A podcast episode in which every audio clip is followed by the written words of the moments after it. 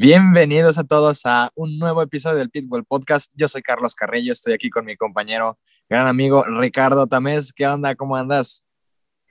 Eh, ¿qué, onda, ¿Qué onda, Carlos? Eh, muy satisfecho, eh, feliz sobre la carrera de hoy. Creo que fue mejor de lo que se esperaba y no decepcionó, la verdad. Entonces, la verdad, una carrera muy, muy emocionante con muchos adelantamientos, algo que no se esperaba y un podio bastante impresionante. Sí, la verdad es que gran carrera la de por Ricard, gran carrera la que hemos tenido el día de hoy. Este, la verdad es que ha sido un trabajo impecable por parte de todos los equipos. Han habido muchos rebases, han habido muchos momentos interesantes y la última parte de la carrera estuvo cardíaca a más no poder. Entonces, pues nada, aquí estaremos comentando lo más relevante acerca de este Gran Premio de Francia de la temporada 2021. Y empezando en la vuelta 1 vimos en la largada eh, cómo Verstappen al llegar a ese punto de frenada se le iba el coche por el bajo grip que había, no sé si supiste que llovió durante la carrera de Fórmula 3, entonces todo el grip que había eh, desapareció. Mejor hubiera llovido en la carrera de Fórmula 1, ¿no? Increíble.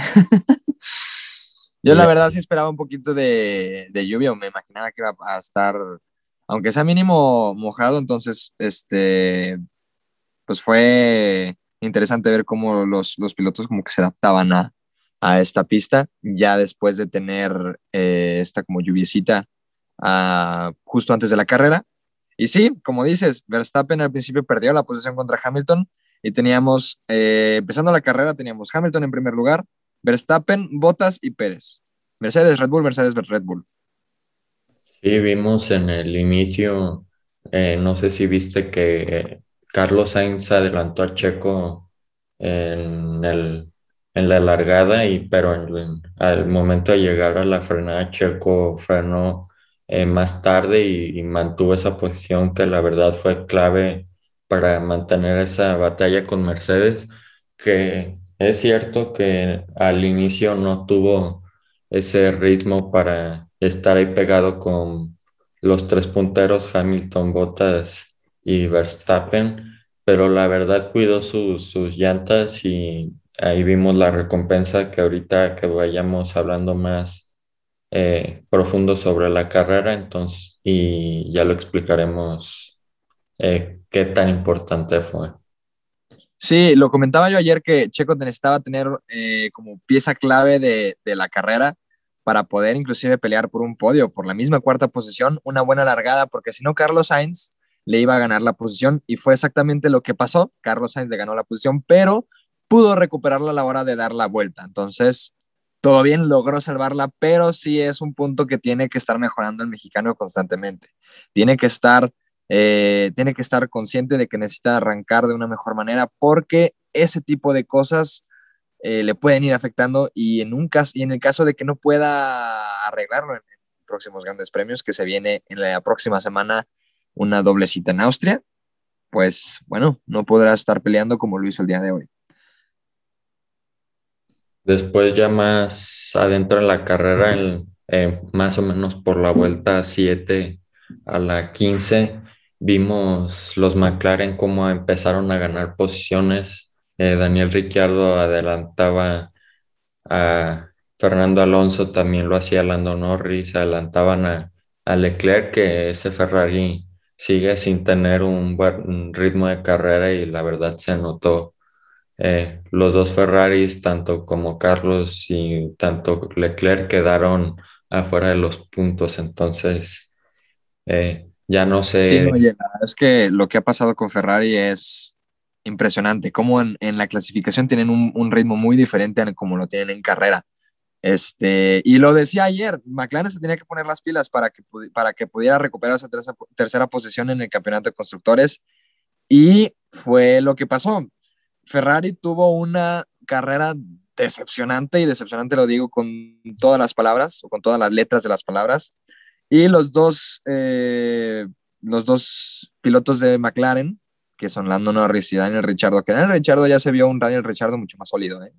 ya veo un, Daniel Ricciardo más acostumbrado a ser McLaren. No al, punto en el que está, por ejemplo, ya Checo con su Red Bull, pero ahí va, ahí va Daniel Ricciardo. Este, y han hecho un trabajo muy bueno, han hecho un trabajo muy sólido. Y sí, Sainz y Leclerc, ¡buah!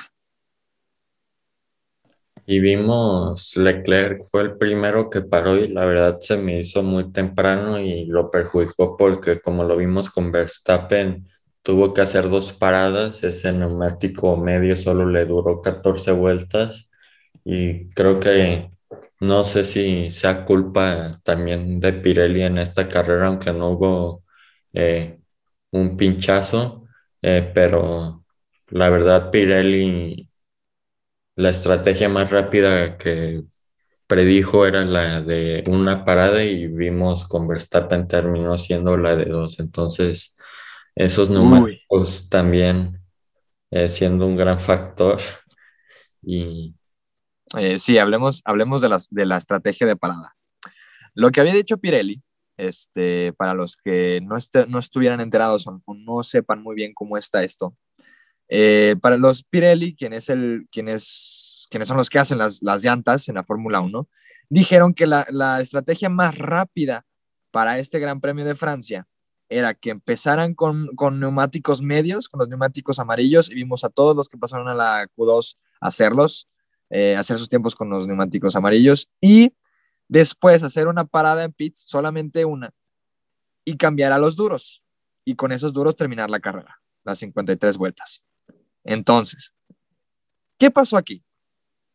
Eh, estos neumáticos duros se desgastaron muy rápido y hubo dos personas solamente que hicieron una, estrategia de dos paradas.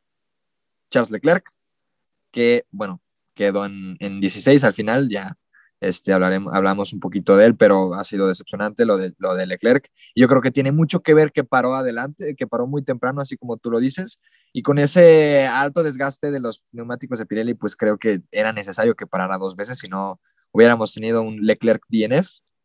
Y Max Verstappen, el ganador de esta carrera.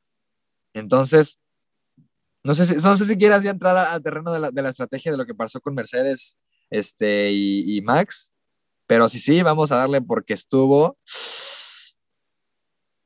Sí, es que fue algo demasiado inteligente eh, porque al final sí terminó funcionando con dos vueltas eh, al final.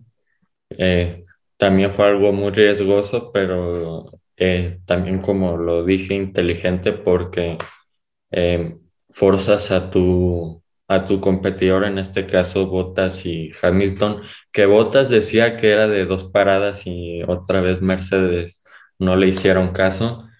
Ahorita quiero hablar también sobre la relación en Red Bull y la relación en Mercedes y cómo va a perjudicar en, eh, durante el año, eh, pero creo que Red Bull le dio una cucharada de su propio chocolate a, a Mercedes. Lo que les hicieron en Hungría en 2019 y en Barcelona en este año, ahora les funciona a ellos y, y la verdad,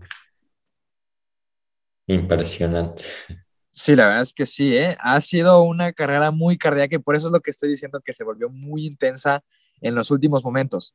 El primero que paró de los cuatro primeros, Verstappen, Hamilton, Bottas y Pérez, de los dos de Mercedes y los dos de Red Bull, fue Verstappen cambió las, los medios por los duros. Después cambiaron los dos Mercedes y Checo fue el último que cambió. Checo pues tiene, es el que mejor cuida sus llantas en toda la parrilla, de todos los 20 pilotos que hay en este momento en la Fórmula 1. Entonces él fue el último que paró. Él estuvo liderando las, la carrera por un par de vueltas y ya después se metió a pits.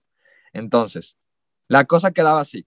Verstappen en primer lugar, Hamilton en segundo y Bottas en tercero con una diferencia de un segundo entre los tres, o de un segundo y medio.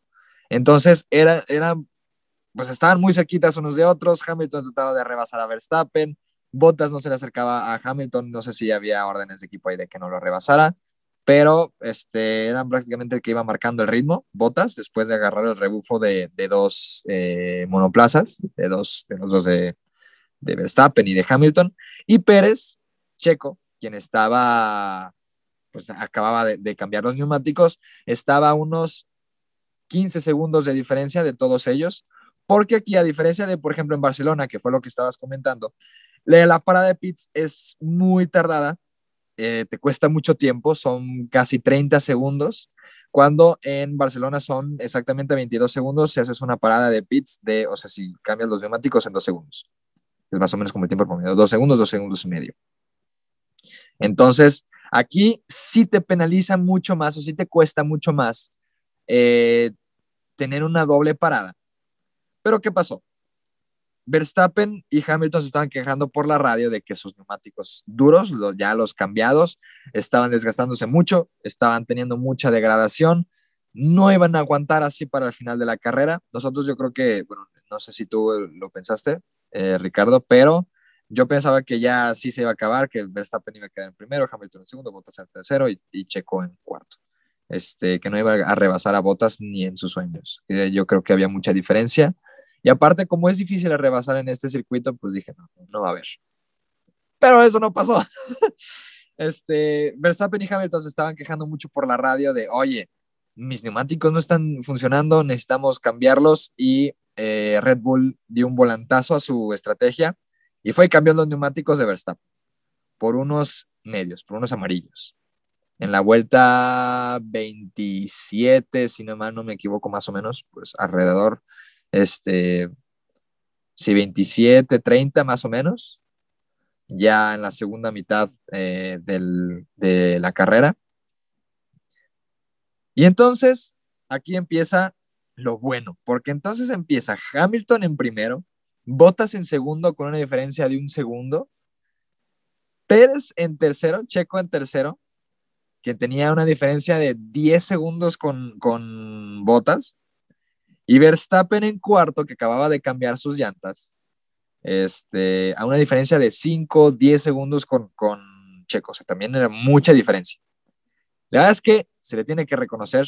Hicieron muy buena decisión los de Red Bull ahí, pero creo que no hubiera funcionado con todo el mundo, porque fue justo en el momento en el que pudieron cambiar. Si hubieran cambiado una vuelta después, de verdad no hubieran alcanzado. Y aparte, funcionó con Max, porque Max después de eso castigó mucho los neumáticos nuevos, pero logró sacarles lo máximo para llegar hasta Hamilton. Logró tener el ritmo de carrera que, con el que se caracteriza Max, que le saca unas vueltas de locura a ese Red Bull, de hecho fue el que hizo la vuelta rápida, 1.36, si no me equivoco, hizo 1.36 con algo. Este, para nada la vuelta de clasificación que hizo, pero bueno, con tráfico, con gente ya con blue flags, todo lo demás. Pues una muy buena carrera. Y entonces así arrebasa eh, Verstappen a Checo primero, Checo le da un poquito el paso. Y después Checo se aprovecha de su rebufo y van los dos pegados. Y arrebasa, y arrebasa Verstappen a botas a siete vueltas de que se acabe. Y después, en la vuelta 52 y 53, arrebasa Hamilton en una maniobra increíble. Increíble, de verdad. Y después Checo eh, arrebasa también a Bottas. Entonces termina Verstappen en primero, Hamilton en segundo, Checo en, tercero y Bottas en cuarto y Bottas enojadísimo, pues ahí grita por la radio lo que estabas diciendo tú de, no me hacen caso. Debería de ser una parada, una vuelta de, una carrera de dos paradas. ¿Ven lo que pasó? Ahora deja yo dar mi punto de vista, ya hablaste casi de toda la carrera sobre Red Bull y Mercedes. Eh, yo también estaba con esa duda eh, si los neumáticos iban a llegar.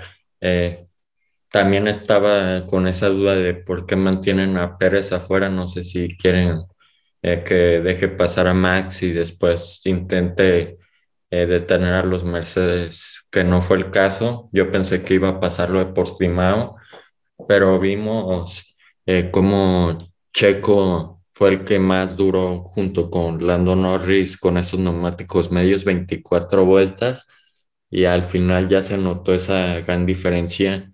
Vimos con Max que tenía neumáticos nuevos, no le sacó tanta diferencia.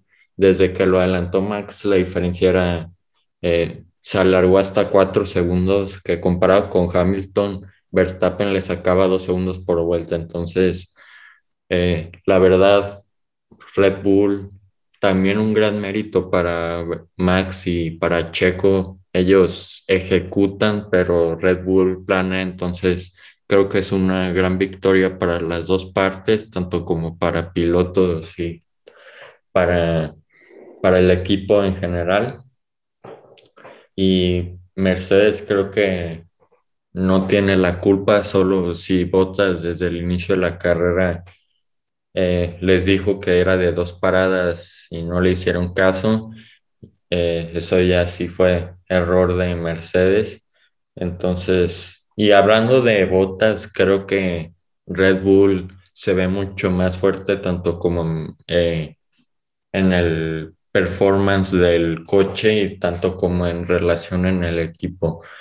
Creo que eso de que Russell puede llegar a Mercedes en, en 2022 está afectando esa relación entre Hamilton, entre Bottas, entre Toto Wolf, entre el equipo en general, y eso no los va a llevar a nada para ganar el campeonato de constructores, que ahora la ventaja de Red Bull es casi de 40 puntos, según yo.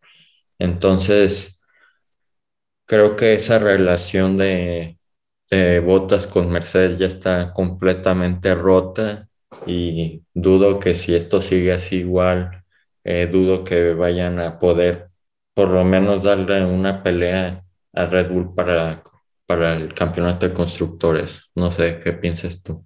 Sí, pienso exactamente lo mismo que tú en eso. La verdad es que Bottas no ha dado... Sí he dicho yo muchas veces que no ha tenido suerte, pero ahora no pudo, no estuvo en el ritmo, no, no, no pudo hacerle frente ni a Max, ni a Hamilton, ni a Checo. Y este, aventó la bomba así pública de no me hacen caso, este, estoy hasta la madre, ya háganme caso, era una, parada, una vuelta de dos paradas, que yo en realidad creo que es la, la estrategia ganadora dependía mucho de, del ámbito del piloto, por eso le salió a, a Red Bull y no a Mercedes, de cómo, se, de, de cómo maneja el piloto las llantas. Pero sí creo que la, la, relación está muy desgastada. Yo te, decía, yo te he dicho en episodios pasados que Mercedes está cayendo por dentro, y bueno, ahora la rivalidad no es una rivalidad a muerte sobre, entre Hamilton y Bottas, pero sí está muy desgastada la, la relación y la comunicación entre eh, Toto, Bottas y, y, Hamilton. Están, se están cayendo por dentro.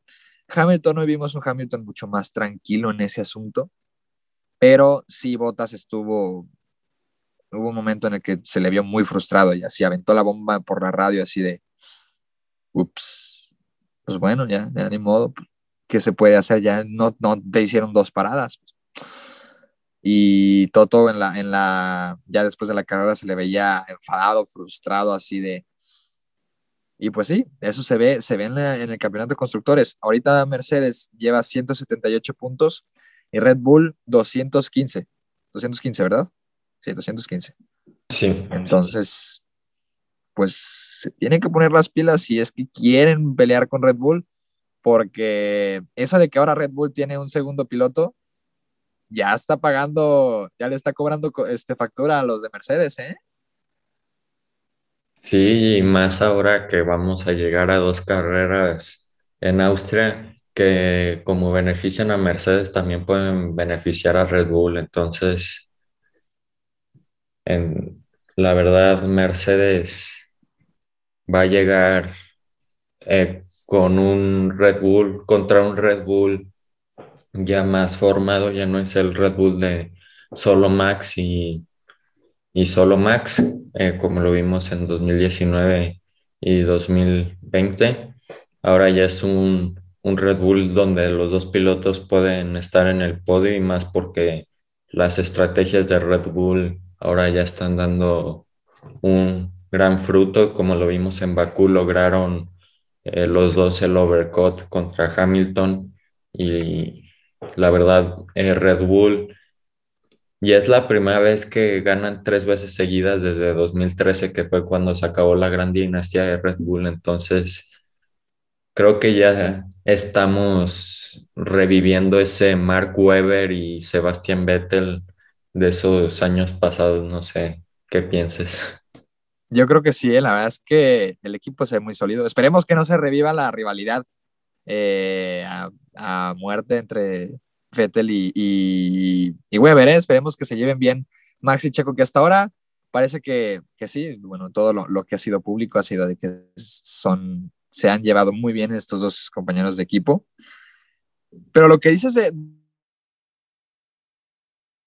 la, de la, estrategia se me hace clave porque Red Bull yo creo que en el momento en el que no les sirvió la estrategia en, en, Barcelona, para Mónaco se pusieron muy bien las pilas y fue de hecho los primeros episodios que hicimos nosotros, el primero y el segundo, este, en el que hicieron muy buena estrategia, lograron ganarle a Mercedes y a partir de ahí han, han sido muy certeros en la estrategia. Mónaco ha sido muy bueno, Azerbaiyán ha sido impecable y hoy, no sé si con un poquito de suerte, pero sí con la cabeza muy fría, han tomado decisiones muy buenas. Han puesto a Max, quien es eh, una persona que tiene un ritmo brutal, pero degrada mucho los neumáticos, y le han puesto otra vez a parar en pits y que no se pongan en riesgo esos eh, neumáticos duros que traía a la mitad de la carrera.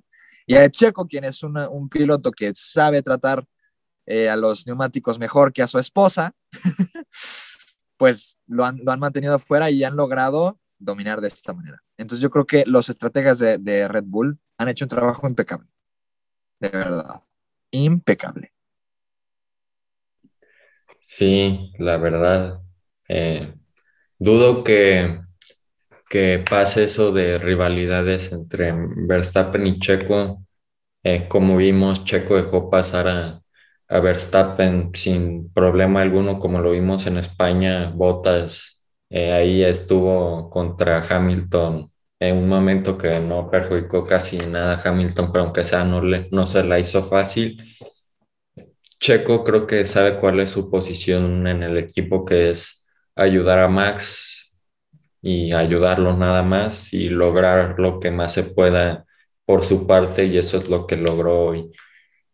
Creo que si hubiera tenido una mejor quali, eh, como lo hablábamos ayer, fue una buena quali tanto para estar entre, entre esa, esa mezcla entre los dos Red Bull y los dos Mercedes, pero creo que era para mucho más, tal vez para un segundo o tercer lugar y tal vez pelear contra Hamilton, que en la última vuelta le, le recortó tres segundos, entonces otras vueltas hubieran estado eh, muy buenas.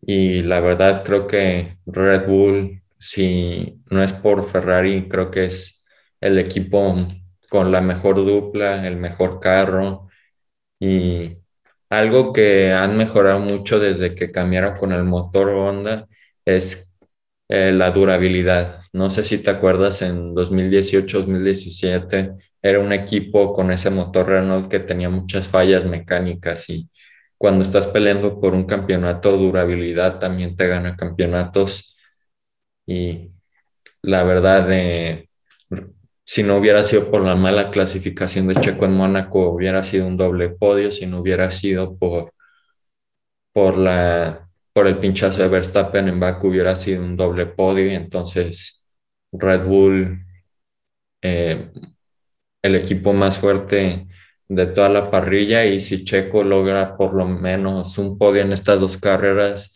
creo que ya para el summer break, eh, ya va a tener un contrato firmado para 2022. Sí, era lo que me, este, me decías ayer, lo platicábamos ayer, que si creía yo que si Checo ganaba la carrera en el día de hoy, eh, Christian Horner ya le tenía ahí la firma y todo, y yo decía, claro que sí, pero yo creo que ya Checo está dando resultados muy sólidos. O sea, ya como tú lo mencionas, no es el mismo Red Bull que veíamos hace tres temporadas. Es un Red Bull que en técnica, en, el apartado técnico del carro, del monoplaza, han hecho muchas mejoras. Este, el motor Honda, yo creo que ha sido su mejor, sí, ha sido el, mejor año en cuanto a su motor. Han tenido un, motor con mucha potencia. Parece ser que es un motor que trae durabilidad. Aparte acaban de cambiarlo. Entonces, pues están sacando todo el provecho a eso. Y en cuanto a la dupla de pilotos, ya no es Max solamente, ahora también está Checo y, y eso que, está, que dices tú, que Checo conoce su lugar en el equipo, tienes mucha razón en eso. mientras no se, no se le vaya la, la cabeza y piense que puede, que hacer más y se equivoque de en dónde está realmente Checo en, en, el, en cuanto al equipo, en cuanto a su posición del equipo, en caso de que eso no pase, o sea, estoy diciendo en el escenario que no pase, Checo estará en Red Bull por muchas temporadas más. No sé cuántas, muchas. Así que esperemos que mantenga su, su posición, su mente fría. Y yo creo que sí, la verdad es una persona, es un piloto que tiene, que toma decisiones con mucha cautela y que la verdad es que tiene mucha, mucha experiencia. Entonces, y más sobre todo, tiene experiencia con, eh, ¿cómo se llama? Con algunos compañeros con los que ha tenido conflictos, como son Esteban Ocon, cuando estaban en Racing Point, allá por 2017. Entonces, no creo que eso pase, no creo que haya una rivalidad entre, entre Max y Checo. Y sí, ha, ha rendido frutos y le ha cobrado factura a, Mercedes esto de, de, que Red Bull esté otra vez en forma. Y creo que hablando sobre eh, los dos, creo que en todas las carreras de la temporada donde acaben los dos, eh, Verstappen acabe adelante, si es porque hay una batalla con Hamilton cerca del campeonato, tal vez en unas pistas que son más fuertes para Checo, o que puede ser su casa, si así lo decimos como es México, tal vez eh, ahí busquen eh, una mejor posición de Checo y, Max, pero también como lo dices, eh, Checo necesita quedarse con esa misma mentalidad de cuál es su posición en el equipo, de que Max consiga lo mejor que se pueda así adelante de él, si, eh, si es posible que mientras estén los dos uno adelante del otro, es, lo, lo podría dejar pasar fácil como pasó hoy. Y ya no vemos esa diferencia entre compañeros de equipo de cinco décimas en la carrera 20, 30 segundos, que Max hizo dos paradas, pero aunque sea eh, Checo lo sacrificaron sacrificaron como 10 segundos eh, para la primera parada que al final rindieron fruto contra Botas. Y, y creo que Checo tiene casi asegurado el, el, coche Red Bull para 2022 porque mejores opciones que él mm, dudo que haya. Algo, no hay. no hay, estoy seguro, no hay. Ajá. Albon creo que si quiere llegar a Red Bull primero debe de regresar a la Fórmula 1. Dudo que si regresa, regrese a Red Bull. Su noda, como lo hablamos ayer, se ve que necesita mucha, pero mucha experiencia. Y Gasly creo que desde 2019 esa relación entre Horner, Marco y Gasly está muy, muy deteriorada. No sé qué pienses sobre esto. Sí, yo, yo inclusive este, en cuanto a Gasly, creo que no le quedan, que sus días en Alfa Tauri están contados, ¿eh? Yo creo que en el momento en el que algún equipo este, de la zona media le ofrezca un, un puesto, se va. Yo la verdad creo que inclusive sus días en Alfa Tauri están contados, no porque lo quieran correr ni nada, sino porque creo que si le sale una opción, no digo que mejor, digo que igual a la de Alfa Tauri, se va del equipo. Entonces, este, y sí, no, no creo que Gasly regrese. Y en realidad, eh, este año ha sido un año de muchos cambios y muchos de los equipos para 2022. Dudo que vayan a volver a hacer esos cambios y vayan a volver a tener eh, muchos pilotos nuevos para el próximo año. Entonces, eh, prácticamente eso le, queda, le deja a Red Bull sin muchas opciones aparte de Checo. En el caso de que Checo no estuviera entregando resultados, tendrían que irse a ver esas opciones, dentro de las, de las cuales, eh, como dijiste, está Albon, Gasly y Tsunoda, quienes no, o sea, de plano no. Pero el caso no ese es, el caso es que Checo está dando muy buenos resultados, lo hemos visto. Entonces, en ese caso, pues, ¿para qué voltear a ver otros si el que tienes ahorita está muy bien y te está dando inclusive te ha llevado a que estés otra vez de vuelta en el primer puesto en el campeonato de constructores. por una diferencia ya muy, muy grande, ¿eh? Ya la diferencia ya está grandecita. Entonces, yo creo que, que Red Bull se quedará con Checo para el próximo año, la verdad. Y hablando de cambios de pilotos, aquí agregar como un segmento corto, no hacerlo tan largo para no desviarnos tanto del tema, unas predicciones para la parrilla del, para el siguiente año. Uy, mira. Ok. Este, Mercedes, Hamilton, Russell. ¿Tú con quién vas? Eh, bueno, yo creo que va a ser ese, aunque creo que para la mentalidad del equipo eh, necesitan dos pilotos nuevos. Eh, yo diría que algo ideal para ellos sería Russell y Gasly, pero creo que más probable sería Luis y, y Russell. Sí, tienes, tienes un punto ahí que necesitan renovar la, la mentalidad, aunque creo que no vayan a quitar, aunque creo que difícilmente vayan a quitar a, a Lewis Hamilton. Siete veces campeón del mundo, ha tenido una trayectoria enorme con Mercedes, no lo van a quitar ni de broma. Así que yo sí voy con ellos dos, igual que tú. Red Bull, eh, Checo, Max. Igual, igual, Checo y Max. Ahí, ajá, sin dudas. Sin dudas. Este, McLaren, igual. Norris, Ricciardo. Los dos tienen contrato hasta 2023, ¿no? O 2022 o algo así. Sí, algo así. Ajá. Entonces también para 2022, eh, Norris y Richardo. Después Ferrari. Ferrari. Carlos y, y Leclerc sin, sin duda. Igual también. Carlos y Leclerc. Yo hasta 2023, que es cuando se le acaba el, el contrato, o sea, ya para la temporada 2024, sí, para la temporada 2024 es, no, sí, para 2023, nada más con, este, consiguieron a Carlos Sainz por dos años. Para la temporada 2023 es cuando creo que puede haber una posibilidad de que suba Mick Schumacher a Ferrari, pero hasta 2023. Para 2022 sí se va a quedar eh, Sainz y, Leclerc. Ahora Alfa este, Tauri. Alfa Tauri. Aquí yo pondría a Alex Albon y a Yuki Tsunoda. Ahí sí difiero un poco.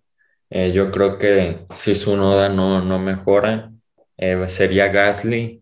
Y no sé si sepas quién es Liam Lawson, eh, piloto de Fórmula 2 también de la Academia Red Bull, que ganó en su debut de la Fórmula 2 y ganó en su debut de DTM, de donde actualmente corre con Alex Albon. Entonces, creo que sería una... Mira, no, no lo conocía. Otra sería Gasly y Alex Albon. Yo la verdad a Gasly no lo veo ya en, en Alfa Tauri para el próximo año. ¿eh? Tristemente, creo que, sí, que se le va a dar una oportunidad mejor y se va a ir. Ahora Aston Martin, eh, también sin cambios, Vettel y Stroll. Sí, Vettel y Stroll también. Yo también voy con esa. Alpine también se queda igual, los dos tienen contratos, entonces Alonso y Ocon. Alonso con también. Ahora Alfa Romeo. Este sí está un poquito interesante por el posible retiro de Raikkonen y tal vez Giovinazzi salga del equipo. Mm, la verdad no sé. ¿Cuál es tu predicción? Yo creo que Giovinazzi se queda este, yo creo que sí se, se quedaría Giovinazzi. Y aquí es donde podría poner a Pierre Gasly. Pierre Gasly. Sí. Caería muy bajo, pero aquí es donde yo pondría a Pierre Gasly. Ok. Yo iría... ¿eh? porque tiene, tiene mucho potencial el, el, el piloto, ¿eh? tiene mucho potencial el tipo. Pero yo creo que sí se va a ir de Alfa Tauri.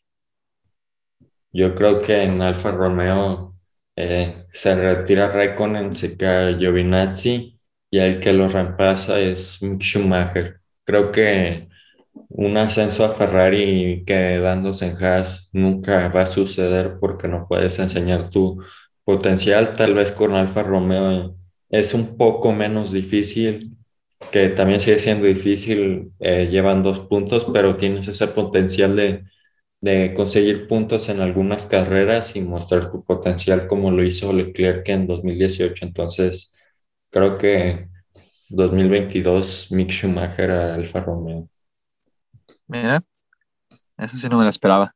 Ahora Williams. Este, vamos a Williams. Yo eh. pongo. A ver, dale tú, dale tú, dale tú. Ah, yo digo la Tiffy, eh, principalmente por el dinero, y Valtteri Bottas. Yo digo la Tiffy y Aitken. Yo no veo a Bottas ya en la Fórmula 1 después de que lo corran de Mercedes. Ahora Haas, eh, Mazepin y la verdad no sé quién pensar. Tal vez alguien que sea un regreso de Román Grosjean o Magnussen, que no creo porque Haas eh, necesita dinero. Tal vez un piloto de F2. No sé quiénes están peleando por el campeonato ahorita, pero un posible campeón reemplazca a Schumacher si se va a otro equipo. Yo ahí pondría, yo ahí sí difiero contigo, yo creo que se quedaría Mick Schumacher para el próximo año, pero en el caso que, que tú estabas diciendo, que se suba a Alfa Romeo, pondría yo a Robert Schwartzman. Espero, espero haber pronunciado bien su nombre, la verdad. Pero sí pondría a Robert Schwartzman en, en Haas. Perfecto. Bueno, ahí están nuestras predicciones. Ya veremos eh, al final del año cuántas se cumplieron y cuántas no. Que la mayoría o una gran parte eh, ya, ya tienen contrato, entonces eh, ya veremos. Sí, este año fue el de, el de los muchos cambios, la verdad. no creo que hayan tantos así como, como este para el próximo. Y ahora regresando a la carrera, quiero hablar sobre Lando Norris, que eh, tiene un inicio de, ha tenido un inicio de temporada bastante bueno. De, su, de las siete carreras que llevamos, seis ha acabado en el top 5, entonces, y es el único piloto que ha puntuado en todas las carreras, entonces, eh, la verdad, Lando Norris, un gran potencial. Sí, eh, eh, ahorita en este momento va en cuarto, si no me equivoco, ¿verdad? Sí, cuarto sí, ya. de Checo y adelante de Botas. Sí, va en cuarto lugar.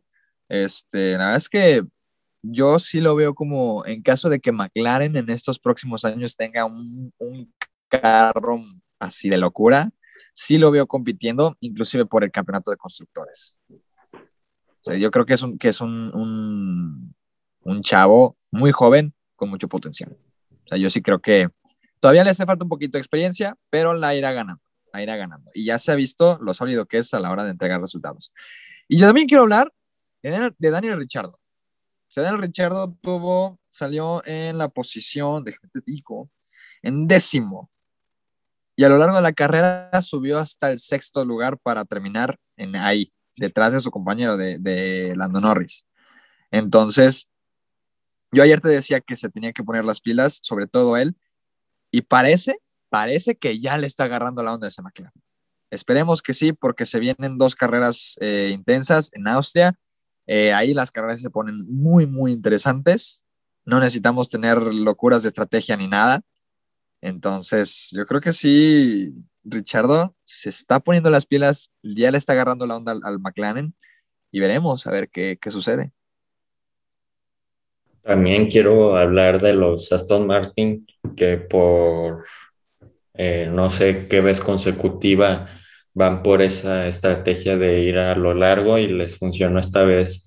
Stroll, como vimos acá, empezó eh, decimonoveno o último, no me acuerdo bien, eh, y acabó. Decimonoveno, exactamente. Ajá. Y Vettel también acabó en los puntos, acabando noveno. Entonces, eh, también muy buena carrera para Aston Martin por el rendimiento bajo que habían mostrado en la quali y en, la, y en las prácticas. Sí, no, la verdad es que bastante bien los dos de, de Aston Martin. Este Vettel ya lo veo un poco más también, ya le está agarrando la onda a Aston Martin. Y ahora hablemos de Ferrari, la decepción del día. ¿Qué, qué tienes que, decir acerca de Ferrari? Quiero escucharte a ti primero. Creo que ese Ferrari eh, lo contrario sobre Red Bull, eh, no tiene ritmo de carrera, también la estrategia no ayudó, creo que pararon muy, muy temprano. No sé si porque Leclerc que estaba poniendo mucho, mucho estrés entre, en esos neumáticos que vimos que tenían ese graining eh, casi todos los pilotos, hasta Checo que paró, fue el último que paró y tenía sus neumáticos con mucho graining. Entonces, que acabaran, eh, que acabara Sainz onceavo empezando quinto, creo que una decepción. Sí, no, la verdad es que tanto los pilotos como en estrategia han hecho una barbaridad los de Ferrari, mi equipo, este, con la afición más enferma, como lo decíamos en, en los episodios pasados. este, Sainz, pues 11, Leclerc 16, no han hecho un buen trabajo. Leclerc, eh, bueno, te digo que hicieron una barbaridad en cuanto a estrategia porque, pues bueno, fue el primero que llamaron a, a Pizza Leclerc y no les ha funcionado y tuvieron que parar otra vez para que no hubiera Leclerc TNF. Este, y Sainz, pues 11, que no tuvo ritmo y perdió este, la posición contra Richardo, Gasly, Alonso, Vettel y Stroll. Contando que Stroll empezó en 19. Entonces, desastre para los de Ferrari. Han perdido esa tercera posición que habían ganado de manera muy sólida. En el tercer lugar en el campeonato de constructores la ha retomado McLaren. Y pues ahora son ellos los que se tienen que poner las pilas los domingos. Los sábados tienen ritmo de clasificación. Los domingos es cuando se les va la pila y se, y se duermen. Y es que ahora vienen circuitos con mucho más más recta, entonces se va a necesitar más potencia y es algo que ese Ferrari, eh, digamos que no es de sus mejores, eh, eh, de sus mejores factores, es mucho mejor en la aerodinámica, como lo vimos en Baku, más o menos, tampoco digo muy bueno, pero en Mónaco sí, la verdad, muy superior. Y creo que Ferrari, eh, y hablando de caídas, también quiero hablar de Esteban Ocon. Eh, se habló muy poco de él en la carrera, era su gran premio de casa y acabó decimocuarto. Y su compañero octavo, que Alonso ha tenido un fin de semana, la verdad, muy bueno y se ve que ha estado progresando durante todo el año. No, sí, te, estoy de acuerdo contigo, otra decepción. Este, pues yo hasta te aposté el primer día de las prácticas que si quedaba en quinto, pues era lo de, la, lo de las crepas, pero pues no, ni modo. Ni no, no, no, tengo más que decir de Ocon, fue una decepción, no logró sacarle rendimiento al Alpine. Este Alonso le quedó muy por encima. Este Gasly que también cayó, pero son algunas posiciones. Este, pero si no hizo Gasly, que quien también es francés y corre en casa, no hizo el ridículo que hizo Esteban Ocon. Eh, bueno, creo que ahí cubrimos todo sobre la carrera. No sé si quieras agregar algo más. Pues nada, que aunque no haya, no haya las condiciones para que hubiera ganado las, las apuestas de las crepas ni las apuestas de los bitcoins. ¿Cuándo tienes a mi casa para las crepas? ya veremos. estás invitado. Eh, ya que tenemos otras dos carreras, tenemos eh, mucho más tiempo para hacer apuestas, entonces... Está bien, está bien. Apostaremos otra cosa, apostaremos comida a austriaca. Comida austriaca. Pues es que las crepas son de Francia, pues hay que aprovechar hay que ir conociendo la gastronomía de, los diferentes países. Cuando lleguemos a China, ¿qué va a ser? ¿Unos tacos de rata o tacos de murciélago?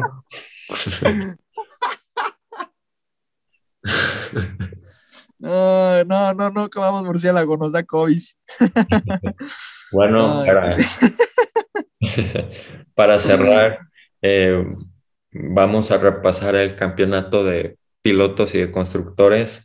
En el de constructores tenemos décimo Haas, noveno Williams, los dos con cero puntos, después octavo Alfa Romeo con dos puntos, Alpine que se queda un poco atrás eh, de Aston Martin y Alfa Tauri con 29 puntos, Aston Martin con 40 en sexta, eh, Alfa Tauri quinto con 45, eh, Ferrari cuarto, pierde esa tercera posición eh, con 94 puntos, 16 puntos atrás de McLaren que está en tercero con 110 puntos. Después Mercedes segundo con 178 puntos y Red Bull primero con 215 puntos y 37 puntos de diferencia. Increíble. Increíble. Creo que 37 puntos sí ya es una diferencia. Es ya, ya es Para superarlo debes hacer un doble podio y que el otro equipo no, no puntúe y eso lo veo difícil, la verdad. Ah, es que sí, ¿eh? tienen que hacer un trabajo muy fuerte los de Mercedes si quieren acercarse. Ahora vamos. No, acercarse tienen que, que trabajar duro. Sí, ahora vamos en el de pilotos. Eh, pobre Latifi atrás de los dos Haas. Ni él sabe cómo está atrás de los dos Haas, pero está último eh, del vigésimo hasta el décimo séptimo, que son los dos Haas y los dos Williams, eh, cero puntos. Después tenemos los dos Alfa Romeos con un punto, eh, Giovinazzi decimosexto y, y Recon en decimoquinto. Después con ocho puntos Yuki Tsunoda Decimotercero, Lance Stroll con 10 puntos. Eh, segundo, Esteban Ocon con 12 puntos. Fernando Alonso con 17. Décimo, entrando al top 10, eh, Sebastián Vettel con 30 puntos. Después noveno, Daniel Ricciardo con 34. Octavo, Pierre Gasly con 37. Después los dos Ferrari, Sainz con 42 y Leclerc con 52 quinto Botas con 59, cuarto Norris con 76, tercero Checo con 84, segundo Hamilton con 119 y primero Verstappen con una ventaja de 12 puntos. Primera vez que Hamilton está en segundo lugar después de años. No sé si después de lo de Nico Rosberg, no estoy seguro, creo que no, pero después de años, sí después de mínimo dos temporadas. Sí, según yo también en Baku seguía atrás, creo que por tres, cuatro puntos, y ahora la ventaja se hace mucho más grande. Entonces, veremos en las siguientes dos carreras que serán en Austria, en dos semanas seguidas. También aquí las estaremos comentando. Eh, creo que vamos a hacer también previa eh, sobre las prácticas eh, clasificación y, la carrera. Entonces, tengan paciencia y esperemos que las siguientes dos semanas sean muy, muy emocionantes. Esperamos también tener algunos temas variados acerca de los cuales también haremos algunos episodios durante estas tres semanas que se vienen eh, interesantes con estos dos premios en Austria. Y pues nada, Muchas gracias por escucharnos. Como siempre, gracias por invitarme, Ricardo. Un gusto. y nos vemos en la próxima.